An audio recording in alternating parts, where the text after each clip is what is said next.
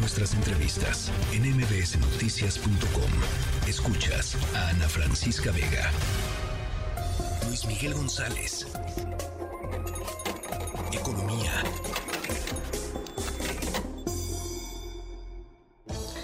Bueno, no están ustedes para saberlo ni yo para contárselos, pero hoy hay doble cumpleaños en esta sección. Eh, uno de ellos de mi queridísimo Luis Miguel González, que cumple años. Y ahí están sus mañanitas. Este, y, otro del economista, ¿no? El economista, 35 años ya desde la primera edición de este diario eh, especializado en temas económicos y financieros que ha sido pues un referente, ¿no? Estos, estos, estas tres décadas y medio en nuestro país. Así es que Luis Miguel, abrazos, abrazos de todo tipo. oye, mil, mil gracias, muy agradecido, muy muy honrado de festejar en tu programa, en tu espacio. Abrazo también. ¿Cuánta, ¿Cuánta coincidencia, Luis Miguel? Además. Sí. No, qué bonito, me da mucho gusto. Sí, primero nací, nací yo y luego el periódico. No, pues, ¿qué pasó, Luis Miguel? Pues están parejos. Casi, casi. Están parejos. No, ya, en serio, felicidades, Luis Miguel. De veras que sea un año, que sea un año lleno de cosas padrísimas para ti. Sí, bueno, muy muy conmovido con la con esta no no no nada nada este, lo menos que te mereces la verdad la verdad. Así es que aplausos para Luis Miguel González y ahora sí a lo que nos truje que es la visita de la eh, secretaria del Tesoro de los Estados Unidos Janet Yellen a México. A qué viene Janet Yellen hay un hay una parte de la agenda bueno hay que decir Janet Yellen secretaria del Tesoro la el equivalente es Secretaría de Hacienda. Eh, viene con una agenda, yo diría, los dos temas grandotes es mejorar la coordinación para combatir delitos financieros relacionados con tráfico de fentanilo. Dicho de otra manera, lavado de dinero y todas esas cosas que tienen que ver con organizaciones criminales. Hay que recordar hay una dimensión del combate al tráfico de drogas que no implica tener policías, que no es ejército, o mejor dicho, que además de policías y ejército, es contadores, es fiscalistas, es gente que le sigue la pista al dinero. Eh, creo que en esta discusión, incluso en México, de abrazos y no balazos, pues un elemento que nos ha faltado es mucho más eh, resultados en, lavado de dinero, en el combate al lavado de dinero. Ese es uno de los temas que trae en la agenda Janet Yellen.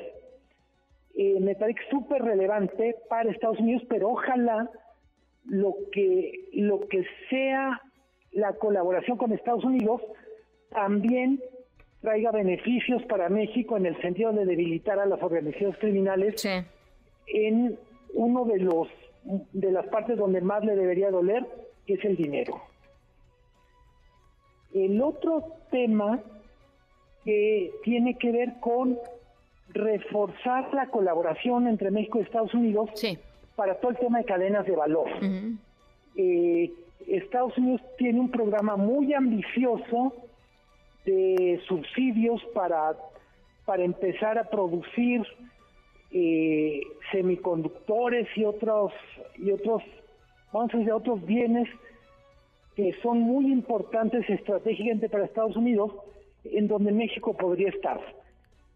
Esos son los dos temas grandototes de agenda y muy probablemente aparezcan algunos asuntos más pequeños pero importantes por ejemplo la coordinación para el cobro de impuestos entre, por ejemplo, mexicanos que tienen negocios o ahorros en Estados Unidos, compañías estadounidenses que operan en México, cómo hacer más eficiente el cobro de impuestos entre los dos países, el intercambio de información. Eh, la señora Yellen eh, es un personaje súper interesante Hablamos mucho el mes pasado de la premio Nobel Claudia Golding. Pues yo diría, Janet Yellen es esposa de un premio Nobel y el esposo dice, la genio en economía es mi esposa, no yo. más, no más para que nos demos idea de la, de la estatura intelectual de esta señora oye, eh, nada más dime una cosa, el, todo el tema de, de nearshoring o, o, las estrategias, digamos, para traer inversiones a México y, formar, digamos, estas cadenas de producción, ¿también pasan por su escritorio?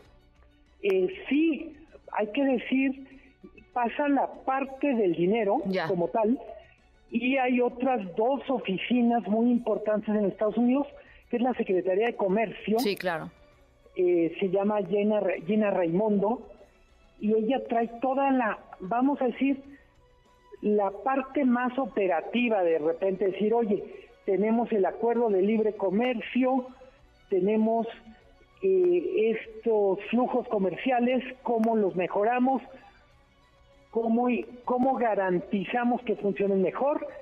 Y la tercera, que es una posición que no existe en México, el equivalente, es la oficina de representación comercial, que es una señora que se llama Catherine Try. En ese sentido, todo el nearshoring pasa por tres oficinas y las tres son encabezadas por mujeres.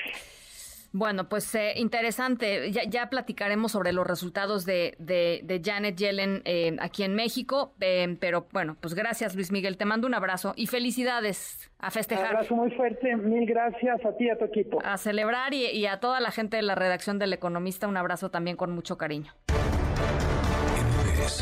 Noticias.